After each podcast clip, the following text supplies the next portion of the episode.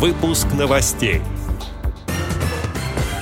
Эксперты подготовили обзор популярных дисплеев Брайля для родителей незрячих детей и подростков. В городе Королеве прошел открытый турнир спортивных клубов по голболу среди инвалидов по зрению на Кубок президента ВОЗ. Теперь об этом подробнее в студии Антон Агишев. Здравствуйте.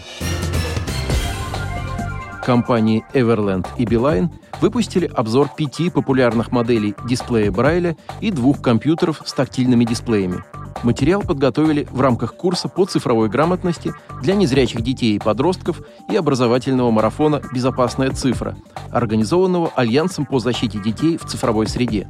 Над обзором, который предназначен в первую очередь для родителей детей и подростков с нарушением зрения, работали незрячие эксперты по тестированию цифровых платформ. Оценку провели для устройств ELF-20 от компании Elite Group, Focus 14 Blue V от компании Freedom Scientific – Mantis Q40 от компании HumanWare, Brilliant B40X от компании HumanWare, Q-Braille XL от компании HIMS, а также для ПК L-Braille от компании Elite Group и органайзера Braille Note Touch от компании HumanWare. Эксперты проверяли и сравнивали эргономику дисплеев, простоту управления, наличие или отсутствие дополнительных функций, удобство расположения клавиш, тип клавиатуры – Авторы обзора подчеркнули, что при выборе дисплея Брайля стоит в первую очередь отталкиваться от задач пользователя. Так, тем, кто планирует подключать устройство к смартфону и часто путешествовать, подойдет 14-клеточный или 20-клеточный дисплей. Для обучения и масштабной работы с текстами лучше подойдут девайсы с 40-клеточными дисплеями. Ознакомиться с обзором можно по ссылке на сайте проекта «Особый взгляд» благотворительного фонда «Искусство, наука и спорт» www.specialviewportal.ru в разделе «Новости». Напомним, что брайлевский дисплей позволяет получать текстовую информацию с экрана компьютера или смартфона рельефно-точечным шрифтом Брайля. Устройство включено в перечень технических средств реабилитации.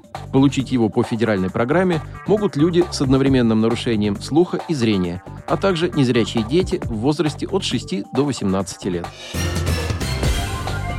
22 и 23 декабря на базе спортивной школы Олимпийского резерва в подмосковном городе Королеве прошел открытый турнир спортивных клубов по голболу среди инвалидов по зрению на Кубок президента ВОЗ. В турнире приняли участие 9 мужских и 4 женские команды из разных регионов нашей страны, в числе которых города Москва и Санкт-Петербург, Республика Адыгея, Краснодарский край, Московская, Нижегородская, Калужская и Вологодская области – Почетными гостями турнира стали президент ВОЗ Владимир Сипкин, вице-президент ВОЗ Александр Коняев, генеральный директор КСРК ВОЗ Владимир Баженов, президент Всероссийской Федерации спорта слепых, вице-президент Паралимпийского комитета России Ольга Семенова и другие. Победители соревнований получили денежные призы и медали, а главной наградой стал Кубок президента Всероссийского общества слепых Владимира Васильевича Сипкина. По мнению экспертов, женский турнир получился достаточно предсказуемым. В финале вологодские спортсменки обыграли команду Калужской области со счетом 4-2. У мужчин на финальном этапе Московская область обыграла команду Адыгеи и другую команду из Подмосковья. По итогам азартной и упорной борьбы призовые места распределились следующим образом. У мужчин первое место заняла команда из Московской области, играющая в белом. На втором месте команда Республики Адыгея. Третье место у команды Московской области, которая играла в красном. У женщин на первом месте команда Вологодской области. На втором – команда Калужской области, а замыкает тройку лидеров команда из Московской области. У мужчин лучший нападающий Иван Антипин из Нижегородской области. Лучший защитник Юрий Курочкин из Адыгеи. Самый результативный игрок Юрий Лещук из Московской области.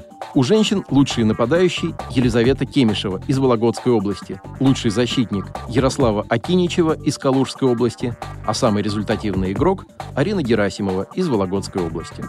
Отдел новостей «Радио ВОЗ» приглашает к сотрудничеству региональной организации. Наш адрес новости – собакарадиовоз.ру. О новостях вам рассказал Антон Агишев. До встречи на «Радио ВОЗ».